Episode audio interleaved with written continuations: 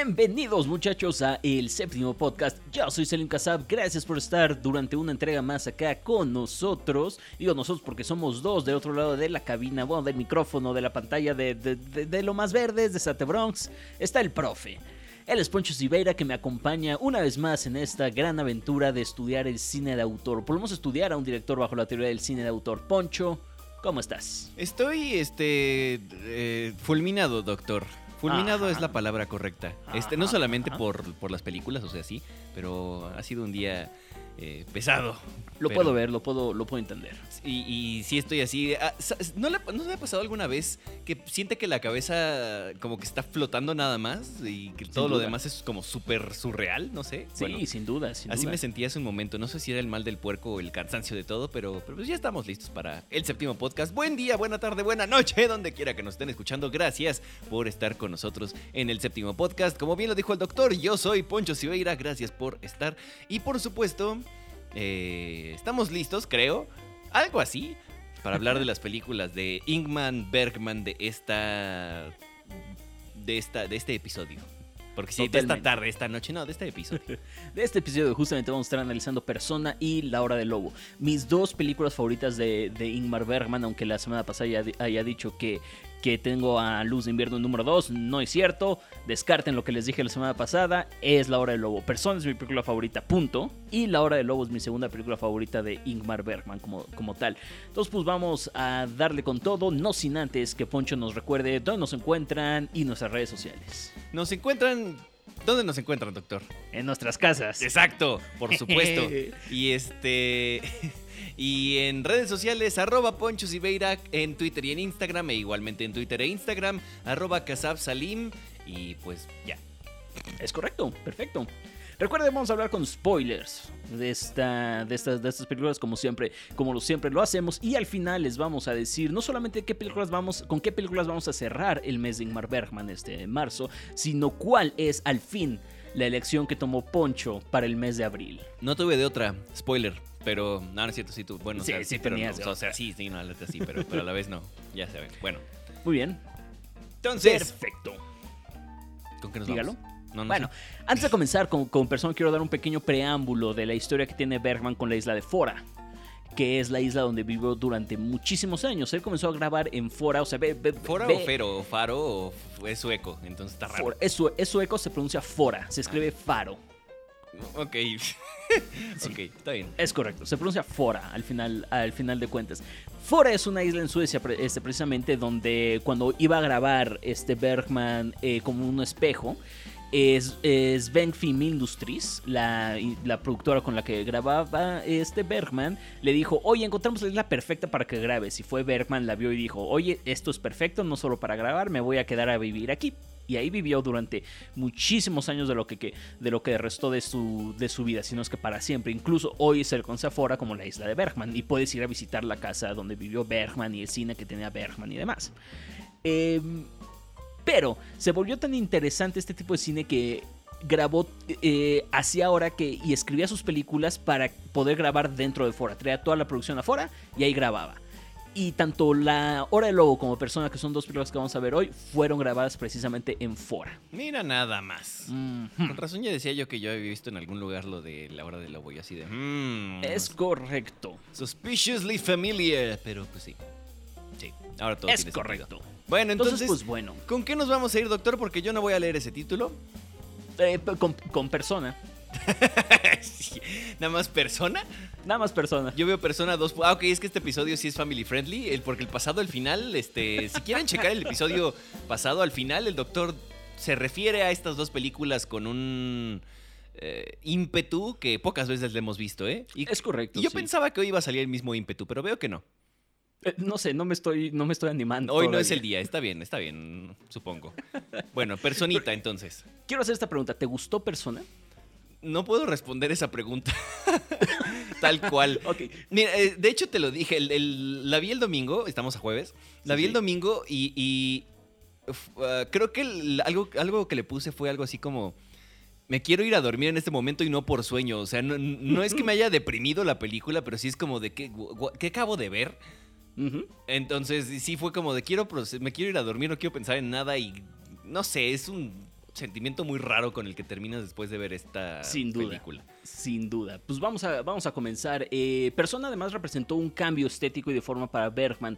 Sí. Eh, definitivamente, o sea, creo que definitivamente ves, este, y sobre todo tú que, que viste cuatro películas de Bergman antes y luego ves Persona, hay un, hay un avance brutal de una otra película. Ujú, o sea, sí, siento que es como el meme ese de la carretera derecha y el coche girando hacia la izquierda. Algo así me pasó con, con esta película, que yo iba bien sobre... Yo creyendo así de, ay, si ya le voy a entender mejor a la próxima, lo voy a eh, agarrar más cosas...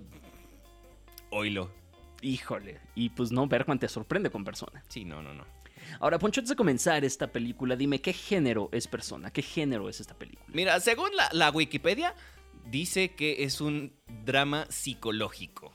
Sí es, sí es, pero creo que es algo más específico. Eh, Eso es súper específico. Como cuando, oye, ¿qué, qué, qué toca tu banda? Ah, pues es este Black and Trash Death Nintendo Gore, este metal con tintes de progre. Algo así, te juro que estoy pensando en el nombre de este, de, de- bueno, el género de esta película. Eh, usted dígame mejor. Es una película de vampiros. Ah, sí lo tomo, ¿eh? ¿Verdad que sí? Sí, sí lo tomo, sí, sí, sí lo tomo. Y de hecho, Hora Completamente. de Lobo también tiene cosas vampíricas. Exactamente, sí. Ahorita que la volví a ver hay cosas vampiras, hay un Drácula. Sí, Hay un Drácula ahí, cosas de vampiros y demás. Entonces, sí, sí, sí, se me hizo muy interesante ver esta relación del vampirismo en persona y luego en la hora del lobo. Sí, algo que creo que ya habíamos notado, pero no sé si habíamos dicho, es que eh, siempre Bergman, al menos en las películas que yo he visto, tiene esta onda muy teatral, Ujú. Pero siento que en estas dos es como más presente todavía.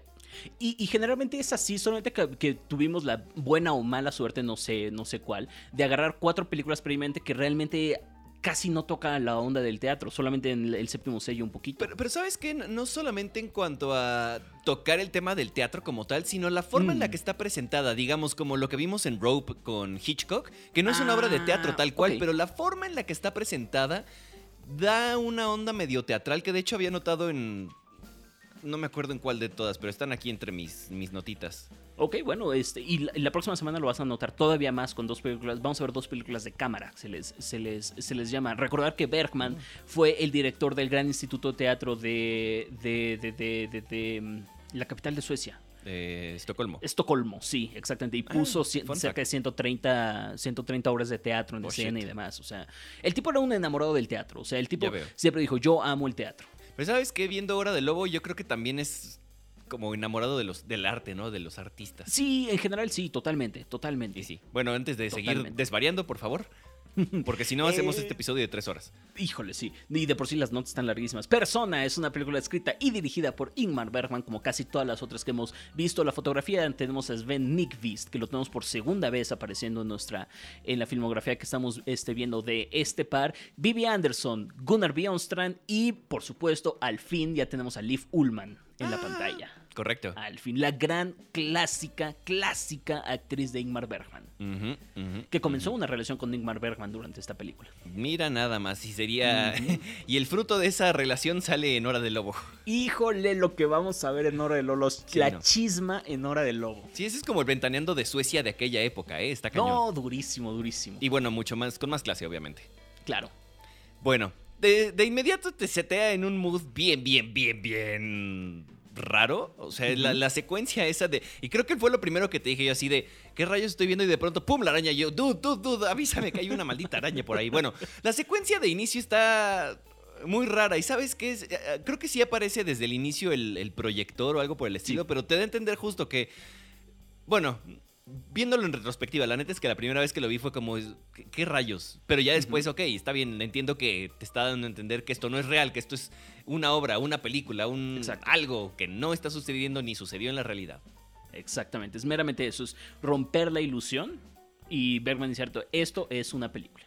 Es Y justamente Poncho ya lo mencionó, una araña sale por ahí, este, salió una tarántula gigantesca que Ugh. hace esta referencia a las tres películas pasadas que tuvo Bergman, que fueron la que se considera la trilogía de la fe, donde, donde él hablaba de Dios como una araña. Entonces, pues nada más, Bergman ahí de nuevo. ¿Por qué? No lo sé, estaba loco. Ya veo, no, no, no, me, se me queda clarísimo. sí, sí, sí, sí. Otro dato interesante dentro de esta secuencia rarísima que tiene, que tiene Bergman de todo- tant- tantos cortes, hay una pequeña secuencia de cine mudo este, de la muerte persi- persiguiendo a una persona. Esta es una secuencia que aparece originalmente en Prisión, una película de Ingmar Bergman de varios años antes de, de Persona. Y la retoma aquí para, para esta película. Se me hizo muy interesante. Ok, sí, este, supongo. Porque no lo he visto, entonces. Prisión es una gran película además. Igual y algún día me la aviento. Deja, ¿Cómo déjame no? descanso de, de, de este No, te- mes. lo, lo super veo, lo super veo. Este, la primera nota que yo puse, de hecho, fueron. eh, fue esta, esta toma de la crucifixión, o bueno, de los clavos de Mm. Cristo, no sé, o sea, Claro. simplemente no tiene relación con nada más en la película, simplemente aparece. Este. Y, y de nuevo creí que por ahí iba a ir el, el rollo de la religión en esta este, película, pero pues no, nada más te lo da y ya. Sí, es correcto. Pero que Y que también la vimos en dónde? En Frases Salvajes, bueno, Frases Silvestres y en Luz de Invierno vimos esa imagen también. No esa en específico, pero una mano crucificada. Ok. Y el Sí, sí, chamaco sí. también tiene un background por ahí, ¿no? Sí, el chamaco que vemos ahí al principio que está anhelando a su madre con este motif de la mano que va con, con el que va a insistir Bergman a lo largo de toda la película, el motif de la mano, del acercamiento de la mano con los rostros.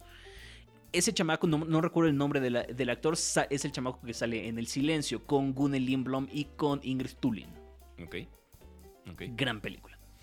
Mm, ok, porque no sé tampoco. este. Ok, eh, hay cosas. Voy a ser sincero, insisto, me costó trabajo esta onda y hay cosas que la neta no me acuerdo. Eh, la primera nota, bueno, la siguiente nota del doctor es esta. Dice: La cara de la mamá cambia entre Liv y Bibi, que es un pequeño foreshadow de lo que va a venir. O sea, escrito me queda claro, pero la verdad no me acuerdo de esa, de esa escena, pero, I mean, Lo noté hasta ahorita que la volví a ver, ¿eh? igual No y por eso no me antes. acuerdo. Puede ser, puede ser. Porque si no. Sí, totalmente. Bueno, Bibi Anders es chistoso, que es como la mezcla del pasado y el futuro, I guess, de Claro. Bergman. O sea, Bibi Anderson siendo el pasado y Lee Bullman siendo el, el- el futuro o lo que claro, viene. claro. Este. Bibi Anderson es Alma en esta película y, y, eh, tiene que atender a una actriz que se llama Elizabeth Vogler. Ahí te va. El apellido Vogler. Exacto, Ajá. es recurrente, pero Vogler, ok, no es, es que no sé exactamente qué tenga, o si, si- si significa algo en sueco, pero Vogel, nada más siendo disléxico un poquito, Vogel o Vögel en alemán es pájaro. Ah, bien nomás. Entonces no sé si tiene algo que ver con sueco, porque no sé sueco, sí sé alemán, entonces lo que te puedo decir es cercano al alemán, igual y el vato sabía alemán o algo por el estilo, entonces igual y por eso es una razón que le, le gusta Vogler, o quiere interpretar el apellido Vogler porque tiene un- una importancia para él a través de los pajaritos. Puede ser, sí. Ah, No sé. No lo sabía. Gran dato. Fun fact. Poncho con el dato duro el día de hoy. Correcto. Y Elizabeth que- Vogler interpreta a Electra en una obra de teatro precisamente. Y es, por supuesto, un artista, una performer. Eh, y precisamente sobre, sobre eso ahorita este Bergman hablará muchísimo acerca de la admiración que le tienen a los artistas un poquito más adelante. Es correcto. Y justo Elizabeth se supone, bueno, no se supone, o sea, es- es- está muda a lo largo de la película y esto sale a partir de la obra este de este, que está haciendo, ¿no? Que ella hace el personaje de Electra. Que simplemente está recitando su línea y de pronto ¡puc! se apaga. Eh, Sí, se, le acabó la pila, se le rompió la caja de sonido, lo que quieran, ya no quiere decir nada y pues no dice nada. Y ya eh, no dice nada. Y p- sí siento que, que es, y estoy de acuerdo con lo que pone acá, doctor, que sí es como la idea de Bergman otra vez con el silencio de una manera diferente y quizás de una manera más madura, como había dicho usted, justamente. Sí, sí, sí. Comple- completamente hiciste con estos personajes mudos. Tiene una película que se llama El Silencio, por amor de Dios. Eh, correcto. Entonces, pues, pues, pues sí. Eh, Alma, cuando va a, a ver, a visitar por primera vez a Elizabeth Vogler, le dice, vamos a aprender la, la radio. Me parece que hay una obra de teatro este, que están transmitiendo desde la radio. De nuevo, insistiendo, Bergman con el teatro, tocaron la puerta y diciendo, oigan, acuérdense que yo soy teatrero. Es correcto. O sea, ya no, ya no es soy marinero, o sea, sí, pero menos. Ahora es soy teatrero. Soy teatrero, sí. Voy a, voy a este, decir una cita de Ingmar, de Ingmar Bergman. Eh, el teatro es, es eh, el teatro es mi esposa y el cine es mi amante. Ah. Oiga, Así lo. Dígalo. ¿al- ¿alguna vez este escuché una analogía similar con con este el cine y con la música en su caso? No sé si se acuerda. Exactamente, viene precisamente de, de esta. O sea, Ya, yo no parafraseando sabía. Bergman. Sí, Mm, qué interesante. Ok. exactamente, sí. Bueno, eh, Alma, este, Vivi Anderson le dice a Elizabeth, eh, Lee Bullman, sobre cómo admira a los artistas, que justamente lo que decíamos, este, que también iba a retomar en Hora del Lobo, de la admiración que tiene Bergman, no solamente por los teatreros o los actores o los este, directores o lo que sea, sino por los artistas en general. Correcto, sí. Que incluso yo creo que si no era una obra de teatro, maybe era una radionovela o algo por el estilo, que a fin de cuentas es teatro llevado a la radio. Claro. Entonces, eso también implica ser artista, you know? Para los que graban, para los que Claro. hacen, para los que este, actúan, etcétera. Claro, claro. Eh, y luego viene este minutote, no sé si completo, pero un ratote casi completo de Liv viendo a la cámara que termina en el motif de los rostros y las manos, que como decía el doctor, va a ser una recurrente todo el, toda esta película. Totalmente, como lo, como lo dice este Poncho. Eh, después vemos a, Alma despertando en, su- cama justamente para decirnos exposición de quién es ella, con quién se va a casar, qué quiere en la vida y demás. Pero lo hace hablando directamente a la cámara. Ya lo habíamos visto en este, que, que lo utiliza como elemento recurrente narrativo. Bergman lo utilizó en, en, eh, Luz de Invierno. Pero además hay un pequeño tic-tac del reloj ahí de fondo. Otra vez el reloj. De nuevo ahí Bergman. Ahí este reloj. El hombre sí estaba medio... Chécate tu tiempo, brother. No, sí, no manches. O sea, sí. Está Eh, obses- obsesionadísimo con el tiempo. Que Nolan ni que nada. Sí, Sí, en efecto. Sí, sí, sí. Eh, algo que me. No sé si tenga relación en algún momento con algo más, pero. Alma se supone que le dicen, ah, vas a atenderla. Ah, sí, sí, sí, platican y no sé qué. Y de pronto es como, no, no creo que yo la pueda ayudar. Este, ella necesita a alguien más o algo por el estilo. O sea, como que siento que se rinde demasiado rápido y no sé si eso tenga algo que ver. O, sea, tenga un significado más profundo. Porque después ser. es como de, ok, va, lo tomo. Pero nunca, nunca tiene ese momento como de aceptación de, órale, lo voy a hacer. Simplemente sucede. Claro. Entonces, no sé. No lo había pensado, no lo había pensado. Es que a mí sí me brincó, fue como de, dude, inténtalo, no manches. Llevas una palabra intercambiada con esta mujer. Parece que para reflexionar. Sí, sí, sí. Eh, la siguiente, escena, eh, no, no, yo no lo sabía, pero sí se nota muy genuino justamente. Porque la, hay una escena en la que... eh, ¿Cómo se llama? Este, Elizabeth. Está viendo un programa o las noticias o algo por el estilo. Creo que esa, esa era la época de... Ah, sí, eh, la guerra de Vietnam, ¿no? Justamente. Sí. Entonces, eh, Liv ve a alguien quemándose y que esa fue su reacción verdadera. O sea, ella no le dijeron así de vas a ver esto, no. O sea, fue como en el momento y eso es lo que se quedó. Es correcto. Que además, ahorita que, que mencionaste lo de la guerra de Vietnam, de nuevo Bergman antibélico bélico. ahí. Ajá, exactamente, Justo. tocando un poquito la puerta. Y es. Entonces, sí, me- es, es- está interesante ese fun fact también. Y sí se nota la, la, la genuin- lo genuino de su Claro. acción. Claro, sí, no, completa- completamente. Luego le llega una carta a Elizabeth y Alma le lee esta carta a Elizabeth. De nuevo tenemos este motivo de alguien abriendo la correspondencia de otra persona o el diario o algo que de todos lo vamos a ver ahorita en hora, en hora de lobo. En esta ocasión es con el consentimiento de Elizabeth. Eh, por ahorita. ¿verdad? Por ahora, en Sí. este momento, ahorita. Luego, la carta es justamente del esposo de Elizabeth, que, le- que se cuestiona si hizo algo malo, que si ella está enojada con, con él, que, o sea, vamos, está planteando Bergman ahí una pareja con dificultades, una vez más. Otra vez. Siempre, Sí, no, no, no. O sea, si no son todas las tipos de parejas, mínimo es este, la, la disfuncional. siempre. hay Ese es un hecho. Sí, Siempre hay problema. Sí, bueno, ya. Ahorita llegamos. este. En esa misma escena, Elizabeth ve una foto de su hijo y la rompe. Uf. Dice, dude, ¿otra vez?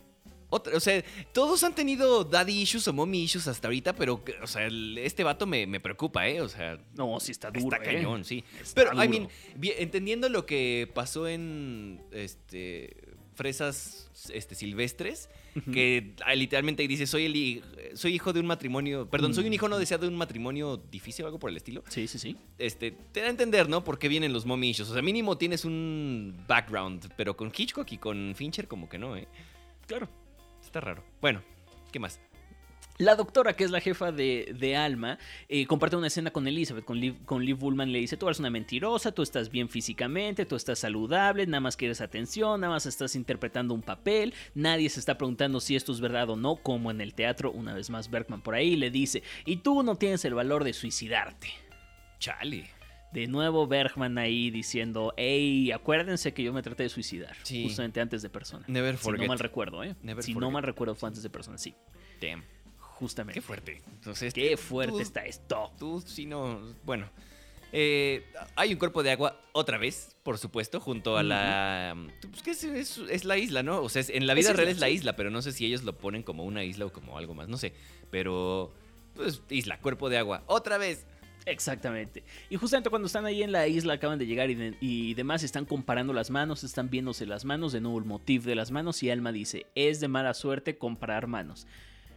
Y pues ahí todo se va a ir al, como dice Poncho Algarete. Sí, este, y como dice aquí en México, juego de manos es de villanos, pues y comparar, pues peor tantito. Uy, ¿no? Sí. uy. Espérense tantito, porque viene, viene lo chavocho, viene el garete, justamente. Ay, esta línea que dice Alma también, el tremendo grito de nuestra fe contra la oscuridad y el silencio es la prueba más terrible de nuestro abandono. Foul personal, rudeza innecesaria del señor Bergman, número del que quiera, 15 yardas de castigo, segundo down. Rudeza innecesaria. No, no, no, no. Sí, no. Está. Lo que sí, o sea, el cuate. A veces no, no entiendo qué hace al 100%, pero hay líneas que de pronto salen y son como de. ¡Ah, shit! Sí. La galleta de animalito. La galleta de animalito. Hoy sí trajiste un bote completo, ¿verdad? Este, sí, creo que tengo espinaca en el refri también, entonces. ah, qué bueno, muy bien, muy yes. bien, muy bien. Yo, yo por ahí también traje dos botes de galletas de animalitos. Como debe ser, oiga, porque sí, esa, esa línea sí está bien. Bueno, es ahí las que faltan, ¿verdad? Ah, Hay, hay una de, este, esta que sigue, me voy a brincar un punto, dice, imagina Dale, dale. ser de, eh, darle toda tu vida a algo que no puedes ver. Yo quería eso. Uf. O sea, sí, lo, lo de, lo de Dios, maybe, pero maybe no, pero no sé. Para mí hay justamente está la parte de Dios en esta, en esta película, porque Alma, este, porque eso es una, es la hermana Alma, o sea, algo tiene que ver con Dios, pero Ah, nunca menciona a Dios, nunca es este, nunca la vemos rezando, nunca la vemos haciendo absolutamente nada. Y con esta línea entendemos que ella simplemente estaba buscando lo que las hermanas tenían, pero ella no lo, no, tampoco lo, lo veía, o sea, ella no sentía el amor por Dios, simplemente estaba buscando ese mismo sentimiento por el que se regían las hermanas. Muy interesante. Y de nuevo Bergman ahí diciendo, chavos, dejen de desperdiciar su vida ahí en la religión. Che- Chéquense su religión, chavos, de nuevo. Ahora, después de toda la historia que cuenta Alma de, de ese pues, viajecillo que tuvo con y que se encontró con una persona y entonces que chimpum pan, tortillas, papas y todo el rollo, hay como una super tensión entre, entre Alma y Elizabeth. Eh, Tensión sexual. Sí, sí, sí. Este, justo lo pone allá abajo muy bien, ahorita lo, lo- lo leemos. Este. Ok, entonces Alma admite haber estado embarazada y haber este, abortado. O sea, ella no, no tuvo al, al hijo. Nuevamente la idea del aborto, que vamos Es a correcto. tener de nuevo en esta película, pero pues diferente, ¿verdad? Es y correcto, es súper sí. fuerte, ¿eh? Esa, esa parte del aborto sí es como de, uy, sí, te, porque creo que pocas cosas te ponen a, o a- al menos a mí me han puesto a pensar tanto en este tema, este, como Sí. esto, como esta película. Y, y está cañón. Mm. Esta película tiene casi se- se- este, 60 años. Sí. Entonces, no sé, chavos, este, si, si tienen algún temilla por ahí, vean esta peliculita, ¿eh? Sí, sí ayuda, ¿eh? Sí, supongo. Bueno, ayuda o te va a, a sacar de onda un rato también. Pero Al- algo hará. sí, algo hará, definitivamente. Ok, ¿qué más, doctor? Alma cuenta que, de- que, o sea, no están comiendo y demás. Y Alma le dice a Elizabeth, oye, yo una vez vi una película tuya y después de verla me vi en un espejo y dije, oye, me parezco a Elizabeth Vogler. Híjole, hija, no tienes idea. Sí, lo que te espera, Manta, espérate tantito. No tienes idea hacia dónde vamos. Sí, no, no, no. Eh, ojalá tuvieras idea, pero pues eres la, la personaje, ¿verdad? Entonces no. Eh, y habla de cómo empezaba a querer ser como ella y casi a querer ser ella, tal cual, ¿no? Este. Ahí est- están de noche como este, tomando vino o algo, una bebida alcohólica, no sé. Sí, sí, sí. Este, y ahí es cuando se supone que escuchamos por primera vez hablar a, a Elizabeth. Se Es correcto. supone. Porque Se supone. justo, o sea, la, la primera vez que la vi es como. Bueno, la primera y la única, ¿verdad? vez que la vi fue como. ¿Habló? O sea, porque sí fue como. ¿What? Pero no que era muda. Y ahí, sea, yo pensé que por un momento, como ya estaba desinhibida de alguna manera, o este. La otra ya estaba como muy dormida o lo que sea, pues dijo, ah, pues me voy a animar a hablar, pero pues sí, si no, ya después entiende así como, ah, ok, ya, sí, sí. Exactamente. Of course. Y en esa noche tenemos la escena de vampiros de la película. Chan, chan. No, hay otra, ¿no? Hay dos. ¿no? Sí, hay otra, hay Ah, otras dos, de hecho, creo. Eh, pero esa parte me gusta porque Elizabeth visita a Alma mientras está durmiendo y es un motif muy erótico, entre cortinas y con una, con una cinematografía muy bonita, por así Sí, decirlo. muy bien, este, establecido todo, o sea, muy bien puesto todo, pues. Totalmente, y es Elizabeth chupándole la energía y la esencia a Alma, chupándole todo lo que tiene Alma. No sé si otras cosas, este, pues, la verdad no sé, este, porque pues no lo vemos, este, pero luego justamente ellas se ven en un espejo que no vemos el espejo. Se ven en un espejo y tenemos de nuevo el motif de las manos y las caras.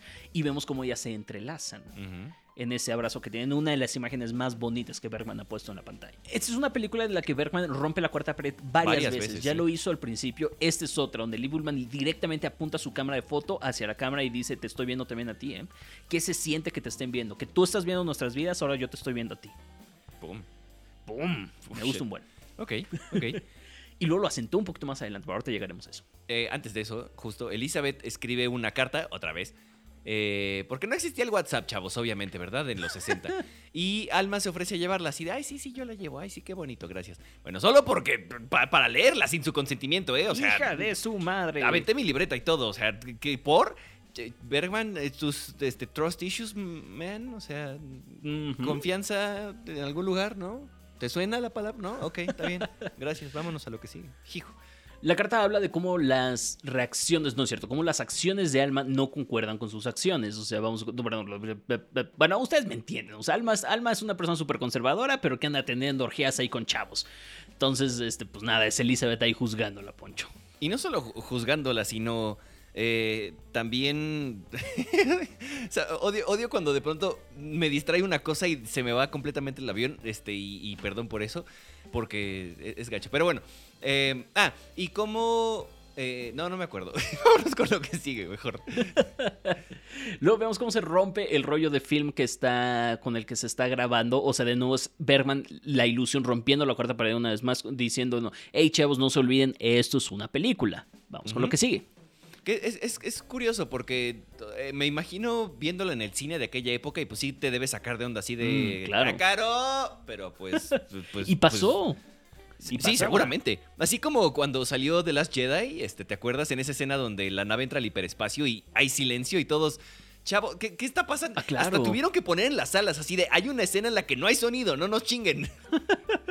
Y tal cual, tal cual. Sí, sí, no, no. De este, pero... Ah, ya me acordé de lo que iba a decir hace rato. Que no solamente la juzga, sino que eh, parece que está experimentando con ella. Porque Ah, le dice, "Es- claro. es muy interesante em, analizarla, ¿no? Y es como, o sea, si te das cuenta que te están usando como para experimentar o para estudiarte, sí es como de... No, sí está gacho. Sí, no, pues por... Pero pues, así pasó, I guess. Entonces... Pues sí. Y, y Alma después de eso se muestra ya bien desesperada por porque le responda Elizabeth, porque ya, este, iba a decir se calle, ¿no? Al revés, para que ya hable. Sí, sí, sí. Es que es la, la costumbre, ¿no? Que quieres que alguien se calle y en este caso es quieres que alguien hable. Y, y justo siento que eh, ahí está de nuevo lo de Dios, de que este... Bergman con tantas películas le ha pedido, le ha dicho, le ha... No, bueno, con las películas y con quién sabe qué tanto más. Y Dios sigue Sí. sin responder, Dios sigue calladito. Tal cual. Como Entonces- Elizabeth sigue calladita con, con Alma. Hasta que... Hasta que le- de, de cierta manera le tiene una trampa a Alma. Y mientras se vuelve violenta ya esa relación por esta catarsis y esta explosión que tienen, Alma amenaza con echarle agua hirviendo en la cara a Elizabeth. Y Elizabeth dice: No, no me quemes. No, espérate, güey. Pero. ¿Vemos Pero. los labios moverse de, de, de Alma? Digo, de Elizabeth cuando dice esa, esa, esa línea. Em, la neta, no me he fijado. ¿eh? No se mueven. ¿No? Nope. Chale. Detalle muy interesante. Sí, ¿no? Bastante interesante, de hecho. Bien, bien interesante. Y estoy buscando ahorita la, la escena justamente Ajá. para ver si sí o si no, pero no la encuentro, entonces Ok. les voy a quedar mal, chavos. Pero, pero no me he fijado, ¿eh? La primera vez sí fue como de what the fuck, pero ahorita mm, yo pensaría que sí, sí se movieron. Pero si usted dice que no, pues está bien. Ok. ¿Qué pasa esa noche? Eh, perdón, estaba viendo la película. Este, ¿Qué pasa esa noche? La debiste Ah, ver, ver antes, güey. No, sí, sí, sí. O sea, pues, perdón, profe, no me dio tiempo de hacer la tarea. Se pelearon en mi casa. No, no es cierto. Ah, mi perro se comió mi tarea, me se comió mi compu. Em, ahora Alma es la que visita a Elizabeth para, para como chuparle la esencia. Es la misma o más o menos la misma eh, escena que vimos hace rato, nada más al revés. parece que justamente se están convirtiendo en una sola persona. Ya desde ahorita es como de, hmm, interesting. Y lo de la atención sexual que decíamos hace rato, como que sí, en esta parte es como, falta algo, ¿no? I mean, Sí. Ya bésense. Ya, pues, este, como que get a room. Sí, no, y pues total. están en una cabaña para ellas solas, o sea, Sí, no manchen. Ya Pero- se siente. ya se siente. Hace calor, espérense. Este. Ah, y después llega el esposo de, de Elizabeth, ¿no? que Oh, es sí. cieguito. Interpretado Y- por Gunnar Bjornstrand. De nuevo. Y sí. Ujú. pues entonces parece que confunde, no, no parece, confunde a Elizabeth con, con Alma. Ujú. Alma es la que está ahí y es como, ah, sí, sí, sí, no sé qué, no sé qué. Y, y de nuevo es esta parte de, Pum. se están empezando a, a fusionar, como que se vuelven una sola persona. Sí, completamente. Y de nuevo es este. eh, ¿Recuerdan cuando Alma dijo, eh, me pregunto qué será ser tú? Pues ahí ya lo está aplicando la, la niña. Es correcto. Híjole. Sí, no, está, está cañón. Y me- creo que, no sé tú, pero creo que esta parte de como volverse una solo, a mí en lo personal me gustó más en la siguiente película, pero... Y creo que, creo que fue un buen preámbulo ver Persona primero para justo Qué bueno. entender mejor esa parte de, ah, ok, ok, ya, ya sé por dónde vas con esta, con Sí. esta onda. Pero diferente, que es, que es lo padre. Va. Eh, Lo ahora, Alma, Alma explica... dale, la- dale, Este, bueno, yo, entonces, usted o yo, es como cuando estás en el pasillo y es como uno, dos, ah, bailamos. Ah. Bueno, Alma le explica, explica que Elizabeth se volvió madre para evitar críticas, porque recordemos que es actriz, ¿no? Pero que ella no quiere ser madre realmente, por eso abandonó a su hijo. O sea, Ujú. de hecho lo intentó abortar. Ahí está el tema del aborto otra vez. Ella, en este, eh, en el caso de, de Alma, ella sí pudo abortar. En el caso de Elizabeth, Exacto. ella lo intentó y no lo logró. Exactamente. Y, y- y en esa parte ya es clarísimo que Alma quiere todo lo que Elizabeth tiene, justamente por la conversación que está sucediendo, pero neta lo del aborto y relacionándolo con lo del chamaco al principio, sí es como, ojo, Oh, ok, sí. shit. Los, está los mom interesante issues de. Bergman ahí ya están, pero Sí, no. así a flor de piel. Durísimo, ¿eh? De nuevo, justamente este, agregando un poquito lo que estás diciendo, es este, esta idea de la madre desatendida, que, que no quiere a su hijo, que incluso se vuelve violento con el hijo. Lo vimos en verano con Mónica y lo vamos a ver la próxima semana. Mm, Damn. ¿Qué más? Justamente vemos esta, esta toma donde la mitad de la cara es la de Alma y la mitad de la cara es la de Elizabeth y ahí ya se fusionaron, ya le da todo el entendimiento del mundo a la película con esa, con esa toma y es bellísima, es precioso. Y además, lo único que me desesperó un poco fue que la misma escena se repite, pero desde las dos perspectivas. Sí, Te ayuda a entenderlo mejor de alguna manera, pero sí es Total. como, ok, ¿a dónde estamos yendo? Y quizás la resolución es buena, pero, pero sí es como, es un poco tedioso tener que pasar de así como, esto ya lo vi, ¿qué está pasando? completamente. Eh, entonces justo, y creo que es bastante icónica esa tomita de las, de las dos caras fusionándose. Sí.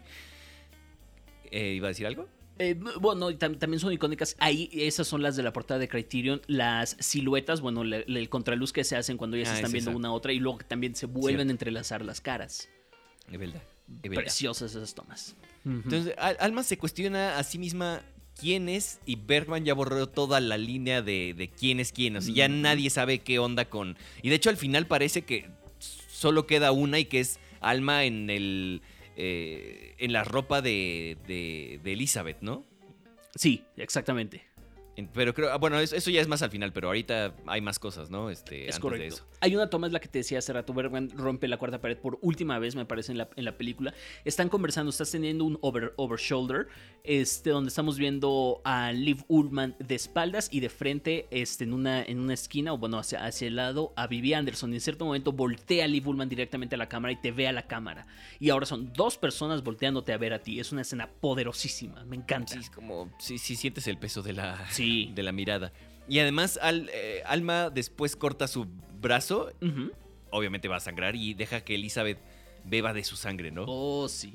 Ahí están los vampiros. Ahí están los vampiros de nuevo y va de nuez en la hora del lobo. Ah, sí. Hay vampiros, señores. Es correcto. Entonces, eh, la película termina con esta toma del hijo de, este, de Elizabeth, anhelando de nuevo a su madre. Pero ¿cuál es su madre? Porque de nuevo estamos con, con esta toma de las dos caras, ¿no? O Sí. sea, como que ya se fusionaron quién es quién, cuál es cuál. Yo no sé, no sé ni quién soy en este, para este momento. O sea, mi cerebro está confundido. Y cerramos con el final del rollo de la película, que literalmente la película terminó, ya nos podemos ir a nuestra casa, este, y todo el rollo, ¿no? Y vámonos. Sí. Pero eso es una película que explora la pregunta ¿quién soy yo? Al final, persona, la palabra persona se refiere a las... Es como se le, se le llamaba a las máscaras en el teatro griego. Para hecho, interpretar viene un de personaje. latín, persona, o sea, Ah, la persona es este justamente máscara, si no me equivoco. Exactamente. Y de nuevo, las máscaras siendo otro motif de los, de los que tiene Bergman. Y pues es quitarnos las máscaras, encontrarnos a nosotros mismos. De eso se trata persona. Ok. Y así acabamos. Personas, ahora sí, hijos de... Y así. Exactamente. Ahora vamos con la hora del fregado lobo. Del, qué bueno que está fregadito nada más y que no está lo que le sigue, ¿verdad? Lo que me decía usted es que es la película más auto- aut- autobiográfica del señor Bergman, ¿correcto? De las que vamos a ver, y ya no estoy tan seguro porque acabamos de agregar una a. O sea, acabo de intercambiar una. Antes de empezar a grabar, intercambié una de las que íbamos a ver por otra. Entonces ya no Ajá. estoy tan seguro que esta sea la más autobiográfica de Bergman. De las que vamos a ver. Ok, ok. Entonces me mintió, ¿eh? Aquí dice otra cosa. Yo no sé. Ah, qué mentiroso eres. No, yo, ay, hijo, Ahí dice, no, ponle control Z a las notas. Léela completa. Es la película más autobi- autobiográfica que vamos a ver, pero ahora vamos a ver la más autobiográfica la próxima semana. Ahí está, me está mintiendo, no, doctor. Pero, ¿Sabe o sea, qué? No, No, o sea, yo no puedo trabajar así, en estas condiciones. No, no, no, no. Ah, Bueno, chale. entonces vamos a acabar nada más por compromiso ya. Este, escrita y dirigida por Bergman, Sven Nick, visto otra vez en la foto. Entre más veo sus películas, más estoy convencido que sí es mejor que el otro batito, que ya no me acuerdo cómo se llama, pero, pero no es que el otro batito sea malo. Gunnar Sí, no. Fisher. Gunnar Fisher, gracias. No es que el otro batito sea malo, simplemente este vato es, es este el antecesor de Lubeski. Sí, O sea, es neta, me- me gusta mucho lo que hace, ¿eh? Sí, no. Espectacular, sí. Eh, elenco, Lee Bullman, otra vez. Eh, Max von Sydow, ahorita regreso a eso porque eh, la chisma. Ingrid Tulin y Erland Josephson. Ahora, Lee Bullman, como habíamos dicho este, en persona, empezó con, eh, bueno, tener una relación con Bergman, ¿no? Es correcto. Y el fruto de esa relación está en esta película también, porque no actúa, nada más está en la panza, pero pues justamente el hijo de Lee Bullman y este, Ingman Bergman aparece en esta película. Y déjame te doy un preámbulo, un preámbulo, ajá, un preámbulo. La próxima semana vamos a ver el fruto de esa relación actuando en una película ¡No de seas Mommy Issues.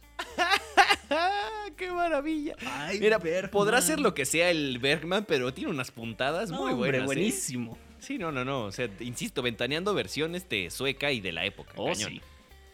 Eh, bueno, Bergman luego, luego rompe la ilusión como en persona con los sonidos de la producción de película de fondo. En lo que están los créditos está como del... Digo, tú no entiendes nada si no los ves sin subtítulos, ¿verdad? Pero es como luces, ya estamos listos, la construcción del set, lo que sea, y hasta que al final gritan acción. Y es justo cuando sale Lee Bullman de la cabañita en la que vivieron justamente, bueno, en la que vivió Bergman en la isla de Fora, que se escribe Faro. Eh, y pues ahí comienza la película. Es correcto, Liv Bullman está interpretando a Alma. Ahora ella interpreta a Alma en esta película. Una esposa embarazada de su, por supuesto, su esposo, de, de Johan Borg. Que ya tuvimos un Borg en una, en una película pasada, en Fresas, en Fresas Silvestres. Y al Borg lo tienen todos los miércoles a las 7 pm, damas y Oh, caballeros. No se les sí olvide twitch.tv ya diagonal lagvender. Ah, bien hecho, bien hecho. Gracias. Muy no, bien. ya neta, si quieren vernos jugar Rocket League, este, está chido. Miércoles 7 pm, twitch.tv, diagonal lagvender, el Borg. Y así, Es bueno, correcto. ya, vámonos. Liv Ullman entonces interpreta a la esposa de Johan Borg, una esposa embarazada. Liv Ullman estaba embarazada de Bergman en esta película. ¡Pum, pum, pum, pum! ¡Me encanta! Ajá. ¿Qué coordinación usted? Pum y Yoja y al mismo tiempo, ¿eh? O sea, si lo ensayamos no nos sale. Eh, ah, de nuevo está el personaje hablando directo a la cámara, como ya lo vimos en. ¿Qué fue séptimo sello? Este, ¿No es cierto? Este, Lo vimos en, eh, en Luz de Invierno y lo Luz de vimos en invierno, persona. gracias. Sí, sí, sí, sí. Este. Es que me acuerdo mucho de, de Luz de invierno por este. La carta, ¿no? Más Sí, que nada. exactamente. Bueno, entonces, este, vomitando exposición, cómo se siente, sí, pero, pues, o sea, interesante de todas formas. Y te, Sí. vas, te va metiendo en este mood medio estilo Bergman. O sea, sí, somos felices. ah, Bueno, lo éramos hasta que de pronto la Nación del Fuego atacó y algo está pasando y está raro y Oh, sí. de nuevo una pareja en aprietos, ¿no? Es correcto. Suena nombre de película, una pareja en aprietos. Una pareja que llega en un bote a Ay, su sí. destino, a una, a una isla. Lo habíamos visto ya en este. En ¿Cuándo Verano no? con Mónica, en todas, en todas. Pero además, ahí te va. Esta película comienza una trilogía no oficial también de Max von Sydow y Liv Ullmann llegando a una isla a vivir. Qué maravilla.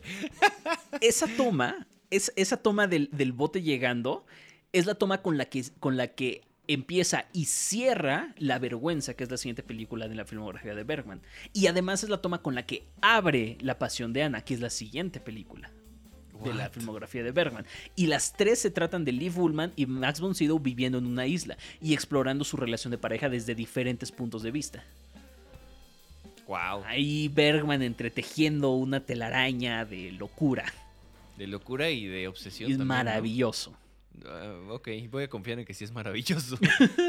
este, bueno, Alman y eh, Alman, ¿eh? Alman y Johan, que este Porg, de nuevo, ya lo habíamos dicho, sí, la pareja embarazada, esto ya. Bergman los presenta como una pareja tremendamente feliz, lo que ya decíamos, ¿no? Sí. Solo para que luego, luego, así, decir, "So- somos felices, ah, ya no. Pero luego, luego. Sí, no porque- sabemos cuánto tiempo pasó. Sí, pero, pero menos- sí es el cambio súper abrupto. Sabemos que hubo felicidad. Y ya no. Porque Como- Johan está súper harto y es como súper indiferente. Es como de, hola mi amor, te voy a abrazar. Quítese. Ah, está bien. Exactamente. Y pues de nuevo, o sea, Max von Sydow está interpretando a Johann Borg en esta película, que en realidad está interpretando a Ingmar Bergman en esta película. Es correcto. Que Johann Borg es un pintor en la, en la película, de nuevo el artista, el que- que- que interpreta, este, que está poniendo Bergman ahí en sus películas. Y que justo una noche le presenta a Alma como estos dibujos que empezó a hacer de unos personajes eh, inofensivos, según él.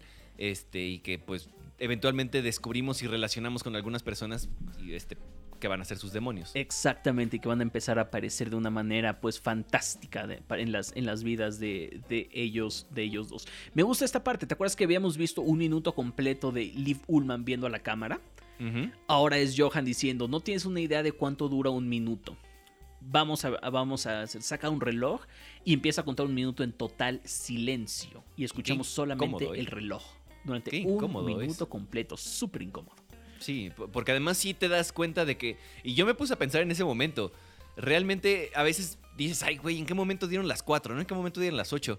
Pero cuando te pones a pensar en un minuto, se, se te hace Sí, eterno. Es, eterno. Es, bien interesante esa, eh, ese contraste entre lo rápido y lo lento que se nos puede pasar el tiempo, nada más Es por correcto. ponerle tantita atención. Eh, hay esta línea que dice: Las personas que viven tanto tiempo juntas empiezan a parecerse.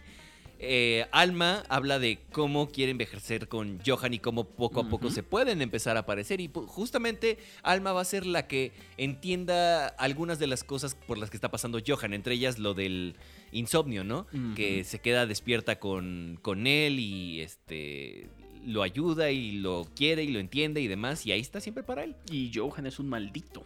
Sí, en efecto. Es Qué correcto. curioso que, que- que- qué curioso que tenga la- el valor, maybe, o la autocrítica para ponerse así de alguna manera, o, o para expresarse así de él mismo, pues. Totalmente, eso no es todos lo hacen, ¿eh? No, Es, no todos lo este, hacen. Y de hecho, muy pocos lo hacen, y es interesante. Por lo menos él lo hacía así. Y bien, además. A Alma se le aparece entonces el primero de los demonios que ya vimos, o sea, que ya nos explicó y que nos contó Bergman hace, hace rato. Y aquí empieza la parte fantástica de la película. Aquí se vuelve algo más fantasioso y empieza a, a borrar la línea entre lo real y lo fantástico, Bergman aquí. La actriz que interpreta a esta viejita que se le aparece a Alma y le dice dónde encontrar el diario de Johan es la misma que, vi- que vimos hacer a la mamá de Isaac en Fresas Silvestres. Ya se hizo viejita. Híjole, ya estaba viejita. Sí, pero ahora está más viejita, no bueno, sé. sí. Bueno, Este, sí. Y le dice que lea el, el diario, Sí. ¿no? De, de Johan. Y de nuevo leyendo diario, carta o algo íntimo que nadie debería leer, ¿verdad? Y pues otra Ujú. vez los Trust Issues, brother. ah, Bueno, ya, ¿qué te digo? Pues o sea, pues ya, I mean.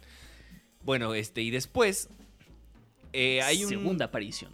la segunda aparición justamente de un eh, llamado so- so-called varón que le dice, ah, sí, vamos a tener este fiesta en el castillo, estás invitado, ¿no? Que ay, qué bonito, pero ¿cuándo? ¿No? ¿A qué hora? No, no, No, nada. le ok. dice nada. Esta Ni es la ni interacción más normal con los demonios, pero de todos modos se me hace muy interesante que no le da ni fecha, ni hora, ni nada de cuándo es la invitación.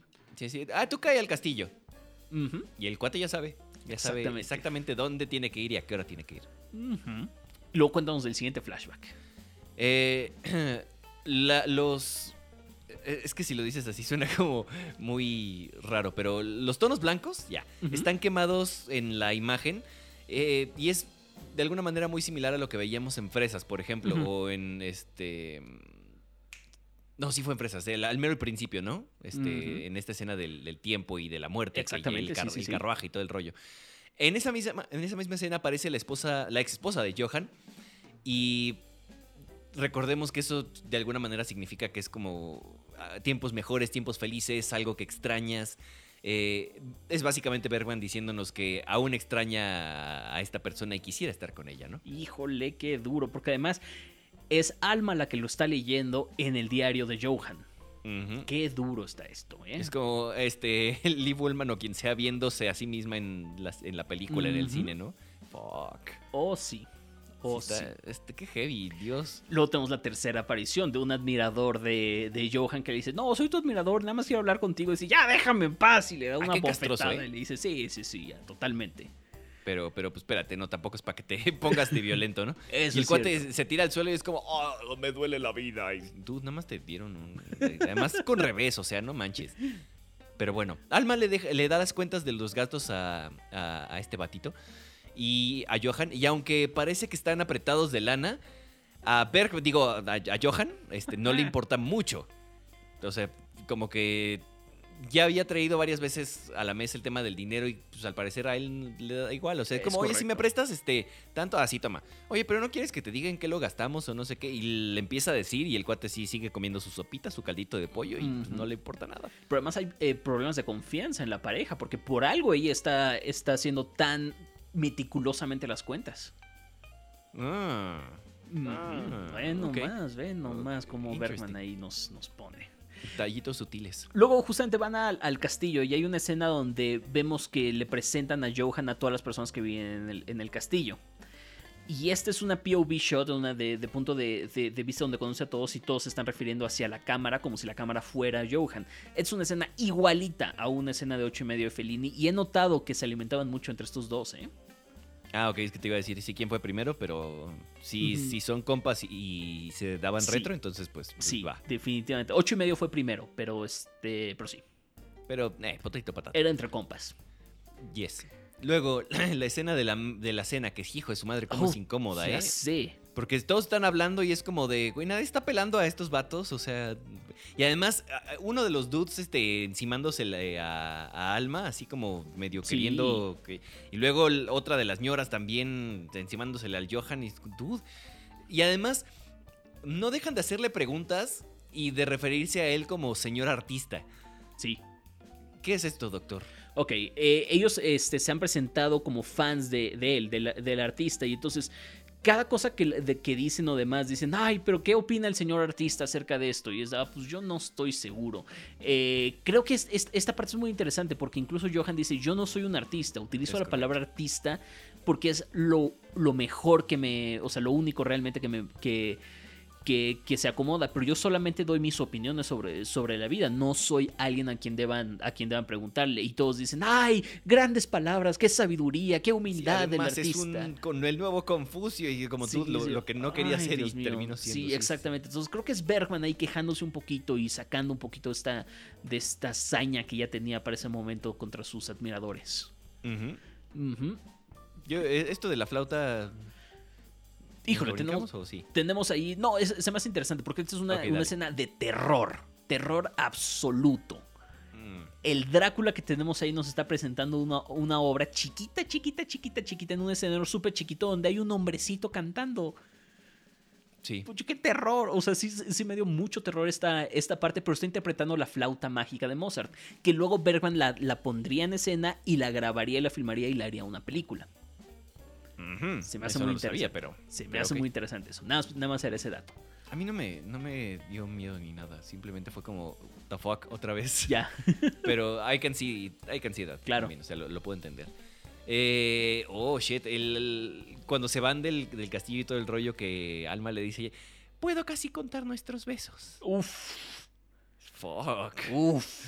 Sí, eh, háganle caso, Bergman. Ya pela la Bergman. Digo, Johan. Sí, sí, el quien sea, pero alguien pélela, no sean Dios así. mío. Y luego, además, la, eh, Esta la baronesa los, los lleva a Johan y a Alma a ver un retrato de Verónica Bogler, otra vez pajaritos. Que Johan Este- pintó. Además, sí, sí, sí. Este, y, y pregunta sobre la vida que llevó con Johan, ¿no? Que era su, su, su ex esposa, ya sabemos, ¿no? Y, justo lo como lo pone usted, doctor, la hazaña maldita que le anda metiendo a Alma, o sea, Híjole. así como de, ah, sí, vi- este, vivían muy bonito, ¿no? Se querían, se amaban, ay, sí, cuchi cuchi, chaca chaca y así. Sí, ima- imagínate la desesperación de Alma que, que Alma estaba teniendo después de leer que en el diario que Johan todavía la estaba extrañando y que existe este constan- constante recuerdo de los admiradores que están diciendo Johan era mejor cuando estaba con Verónica. Johan se inspiraba que, Verónica, que le decían Verónica era su musa. Él se inspiraba y ve lo sexy que era, ve, ve lo increíblemente erótica que, que, que era Verónica. Y pues Bergman sabemos que tuvo una relación con Harriet Anderson, que se volvió una sex symbol a partir de que Bergman trabajó con ella. Y pues de cierta manera Lee Fullman es la nueva. Entonces pues los admiradores de Bergman y Lee Fullman está ahí. Híjole, Bergman está durísimo esto, brother. Sí, sí, está bien cañón. ¿eh? Durísimo. Ay, bueno. eh, Alma le dice a Johan que ella de todos modos está ahí para él y siempre lo va a estar. Que juntos pueden con todo. Que. ¿Cómo es lo de Interestelar? El amor es este, la, Ay, el ma- am- la fuerza más. No sé, la fuerza más fuerte del universo. La mayor fuerza del uno. El amor puede con todo, lo puede todo. Sí, pero, pero de una forma más bonita, ¿no? Eh, y, y Johan no la puede ni ver, ¿eh? O sea, no es que la ignore, simplemente es- está volteado mientras ella le dice y le. y no. O sea, Sí. triste. Muy, Esa muy parte sí triste. es bien fucking triste. ¿eh? Muy No sé. triste. Una pareja ya, pero o sea, agonizando. Sí, sí, sí. Pero aún así, que, eh, luchando, aunque sea una parte, para quedarse ahí. O simplemente estando ahí por, por, ¿qué? Por costumbre, por amor, por necesidad, por no sé. Date Pero- cuenta, amiga. Amiga, date Exacto. cuenta. Pero, pero es, de nuevo, bien interesante ver que, que incluso al día de hoy sigue sucediendo, ¿no? Sí. Y, y- y que hay parejas que ya por su bien, que igual y están a dos de odiarse. Y, y no, y no terminan simplemente por costumbre, ¿no? Y te, te terminan odiando justamente, que igual y lo mejor es ya dejarlo ahí por la paz y pues no. Es Pero correcto. Luego tenemos otro flashback con los tonos blancos otra vez este, súper expuestos, así de- que tienes que cerrar los ojitos tantito porque si no, hijo de su madre.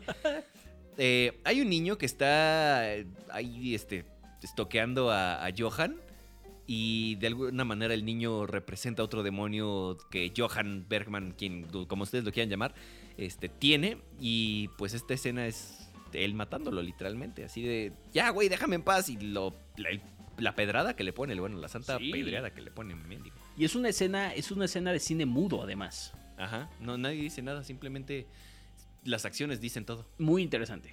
Ujú. ¿Qué más, Doc? Luego, eh, una vez más, llega otro de los demonios a invitarlos a otra fiesta en el, en el castillo donde, va, a donde le dice va a estar Verónica Vogler. Es el demonio castroso. Y Exactamente. sigue siendo castroso. Y le da una, un arma a Johan. No sé si le está diciendo ya suicídate, brother, o ya mata a tu esposa para que puedas venir con nosotros. O los dos. O los dos. Así, tú, tú elige, pues a fin de cuentas, ¿no? Interesting. Que sigue por ahí. Pero es que además, eh, eh, en esta parte es como de. Si los demonios quieren que mate a Alma es para que se lo queden ellos solitos y para que Verónica también lo tenga o para vivir como en el pasado. Toma en cuenta, Verónica es un demonio también. Ok. Sí, Verónica es, es- es otro de los demonios que tiene, que tiene Bergman, sí. Sí, ok. Pero justo, o sea, es para vivir en el pasado y por eso quiere matar a, a- a Alma o, o Sí. quieres matarte a ti nada más para que ya no tengas, no sé.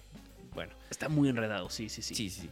Luego, Alma l- sigue leyendo el diario de Johan, pero ahora lo hace enfrente de él. Este. Y ahí acepta que fue un manipulador, que este, fue un controlador con Verónica y pues Bergman fue así con sus parejitas, ¿no? Tanto, tanto así que cuando vivió con Lee Bullman ahí en la isla de Fora, no la dejaba salir de la casa. ¿A dónde iba a ir? Bueno, o sea, sí, o sea, sí, tienes razón, pero pues sí, no, no, o sea, pues de todos no la dejaba salir de la casa. Pues, Bergman. Pues sí. Ah, ¿Con quién se iba a ver, güey? Y pues al final Johan vemos cómo le dispara tres veces a Alma. Pum, pum, pum. Y corre desesperado a los brazos de sus demonios. Se siente cómodo. Se siente cómodo, es donde se siente cómodo con sus demonios. Sí, sí, sí. Y le dicen, aquí en el castillo, eh, siempre eres bienvenido, ¿no? Los- Sí. Siempre lo reciben con los brazos abiertos. Sí. Ahí es la admiración, ahí es el estoy cómodo, ahí es este todo, todo eso. Exactamente. Súper fuerte. Y que tus demonios te digan, aquí eres bienvenido, aquí siempre te vamos a recibir. ¡Ay! Y además, pues, sí, sí, siempre te vamos a recibir bien, además. Sí, exactamente. Pues como, no sé si como Dios, pero sí como, como algo elevado, ¿no? O sea, no como Sí. una persona normal. Sí, Nosotros totalmente. te de acuerdo. admiramos, nosotros este, eh, alabamos cada palabra que dices prácticamente. Como ya lo demostraron hace rato. Exactamente. Luego, el varón este, representa los celos. Le dices que soy una persona muy celosa. Y si ves a Verónica con el que estoy teniendo una, este, un amorío, ay, no, me voy a poner bien malito. Y se trepa a la pared. Y es como, güey, güey, güey. Espérate. Al- a la pared y al techo, además. Y Sí, bueno, sí, sí. este Bergman era un poquitín celosito, ¿no? Entonces, Y ya vimos cuántos sí, cómo no. sí, no, no la deja salir de la, a la isla Dude. Ay, bueno, ya. Este. Esta anciana, este, que sí saca de onda. Sí, como de. No, no me acuerdo qué dice, pero lo va a poner como, ay, hace calor, ¿no? Y de pronto se quita el sombrero y se quita la cara. Y es como, ay, espérate, de 0 a 100 en dos segundos, ¿eh? La, más, la cara que termina siendo una máscara a fin de cuentas. Otra vez la máscara como en persona, ¿no? El- lo que decíamos hace rato. Eh, para usted, entonces, es el miedo a la muerte que ha plasmado Bergman en sus películas, ahora plasmado de manera diferente. Exactamente. Simplemente creo que es este, este, como la anciana tiene, dice al principio, tengo 237 años. O sea, es el miedo a la muerte que tiene Bergman. Fuck. Sí, Sí, es correcto. 237. Ah, no, choro, tengo 74. Sí, e- eso sí fue como jaja. Bien. Este. Ah, esto, esto sí es cierto. Hay, hay- uno de ellos es homosexual y de hecho Sí. lo dice desde el principio y me pareció. Me brincó mucho desde que dijo así. Él tiene. Eh, ah, no, creo que es inofensivo porque es homosexual o es, es homosexual, pero parece muy inofensivo. No Algo sé qué. así. Siento que eh, algo tenía en esa época con, con ese tema que por eso lo plasmó de alguna manera en persona y lo volvió a traer aquí. O sea, levecito, pero pues sí. Sí, es, es- correcto. Y, y es curioso. E- Esta parte me intriga porque justamente cada uno de los demonios representa un miedo que tiene Bergman. El miedo a los niños que lo mató, o sea, que literalmente mató a ese demonio del miedo a los niños, el miedo, el miedo a, la, a la- a la muerte, el- los, los celos, celos. demás. ¿Qué representa el homosexual? Es Bergman aceptando que también tiene atracción a los hombres, porque sabemos que, que critica bastante la masculinidad frágil. Y justamente la escena donde el homosexual lo prepara para su cita, se ve en el espejo y dice la línea, ahora eres tú y no eres tú mismo.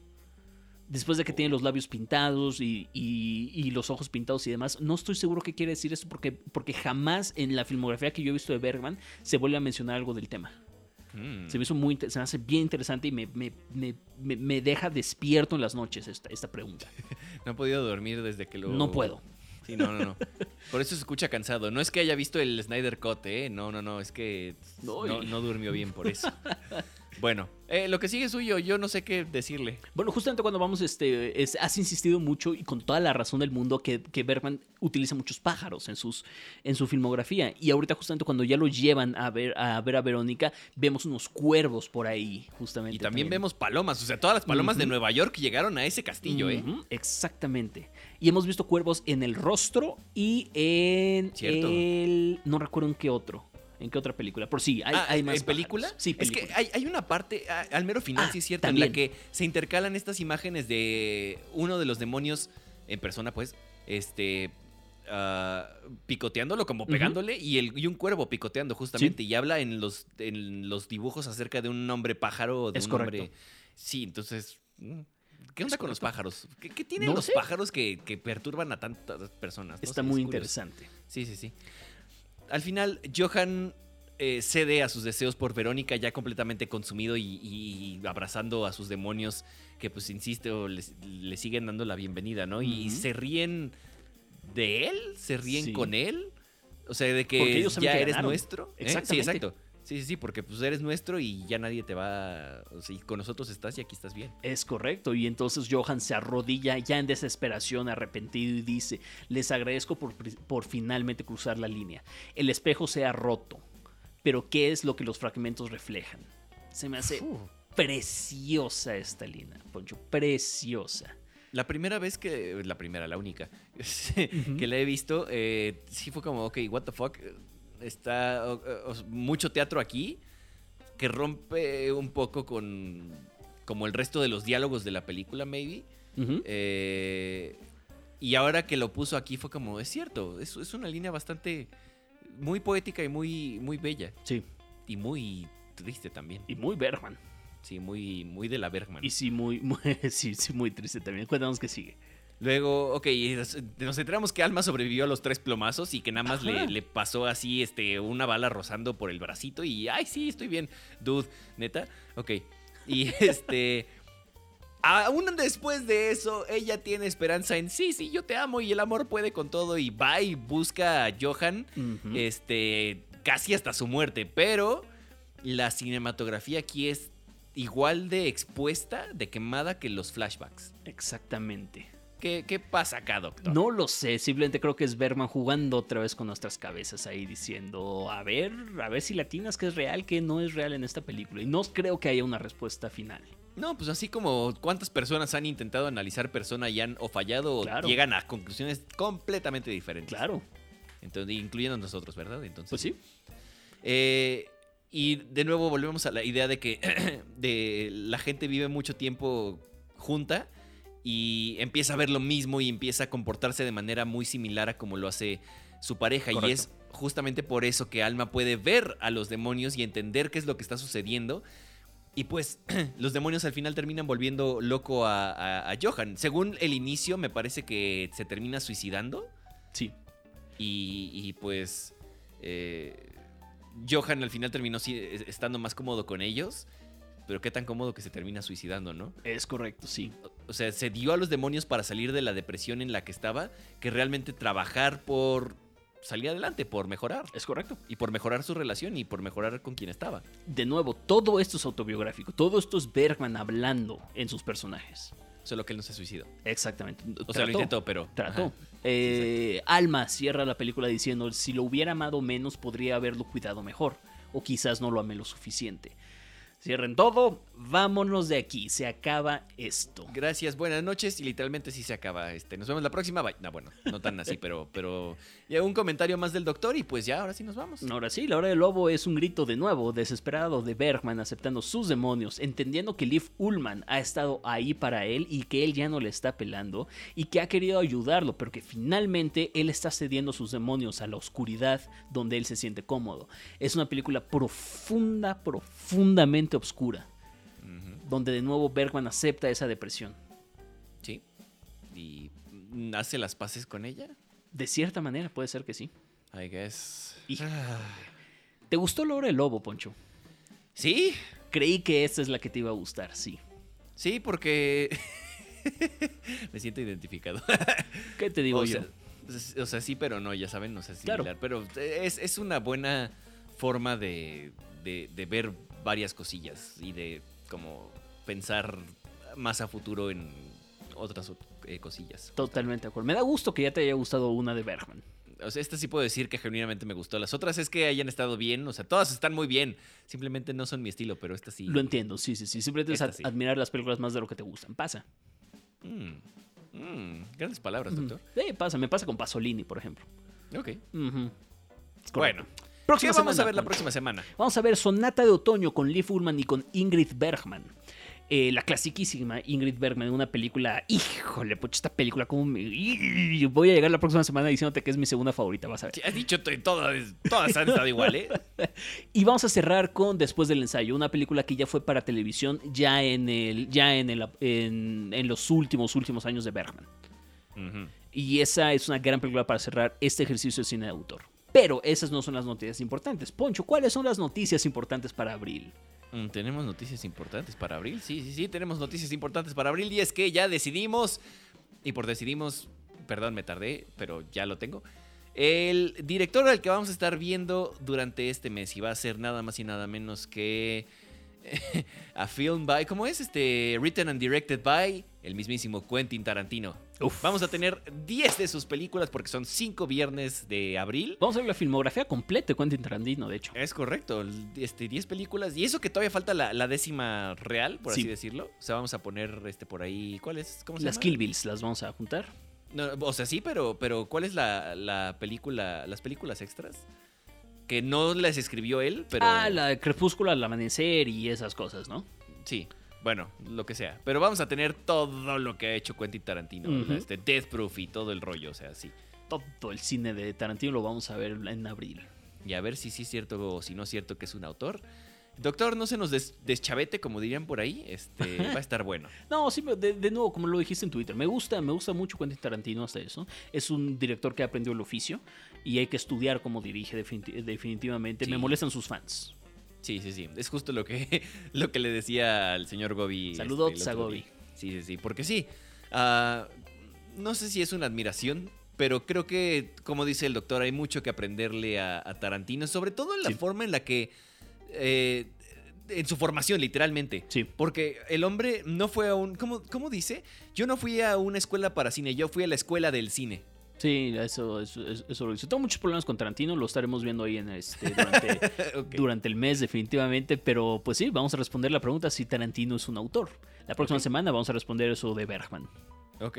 Ya, qué rápido, Dios. Qué rápido se nos fue Bergman, ¿eh? Sí. Bergman, qué rápido se nos fue. Muy bien. Sí. Bueno, entonces, vámonos, doctor. Ya es hora y hay que dejar este, a nuestros este, escuchas en paz porque, pues, Gracias. hay que prepararse. Gracias por, estarnos, por escucharnos en el capítulo más largo que hemos hecho de El Séptimo Podcast. Una disculpa, raro. son mis dos películas favoritas de mi director favorito. Pues, Nada más para que se den una idea. Entonces, pues sí, había que, había que hacerse. Ah, como me hubiera gustado Dam- Damien Chazelle para abril, pero, güey, ya ponte a trabajar. Sí, ya. Apúrate. No manches, brother. Sí, o sea, el hombre tiene el, el- el- el director más joven en ganar el Oscar a mejor director y aún así lo presionamos así. Güey, apúrate, porfa. Sí, apúrate, brother. Además, sí se me antoja ver la próxima película. No sé ni de qué trata, pero es Margot Robbie y Ryan Gosling. creo. Jalo. Entonces sí. Eh, ay, eh, eh, no es cierto, no era Ryan Gosling, era. Antes que antes era Emma Stone, pero no me acuerdo quién era el otro entonces. Y así como, como tal, la próxima semana llegamos a la mitad de esta primera temporada. ¡Pum! Doctor, ¿vamos a adelantar algo de quién viene después o.? No, Ah. No. ok. que se esperen. Ok, está bien. está bien. Y además ni siquiera ha decidido, ¿verdad? Para mayo. No, no tengo, no tengo la deci- decisión de mayo todavía. Porque además ya tengo otras- otros dos nombres ahí que me están rondando la cabeza. Yo ya decidí quién va, con quién vamos a cerrar la primera temporada, ¿eh? Bueno, muy bien, eso es bueno. Yo ya decidí con cuál vamos a abrir la segunda. sí, cierto. Entonces, pues bueno. Adelantados. Bueno, damas y caballeros, pues muchas gracias este, por todo. Yo soy Poncho Siveira. Recuerden, arroba Poncho Siveira en Twitter y en Instagram. Arroba Kasab Salim también en Twitter y en Instagram. Buen día, buena tarde, buena noche, donde quiera que nos estén escuchando. Gracias. No se olviden de seguirnos también aquí en, este, eh, en esta plataforma de podcast donde nos estén escuchando para no perderse de ningún episodio. Gracias, doctor. Muchas gracias por todo y hasta la próxima. Gracias, Poncho. Muchísimas gracias. Nos escuchamos la próxima, en la próxima entrega, la próxima semana o cuando sea que vayan a escuchar el siguiente episodio. Yo soy Selin Casab, me acompañó Poncho Severa del otro lado del Sate Bronx. Y pues nada, esto es el séptimo podcast. Muchas, muchas gracias.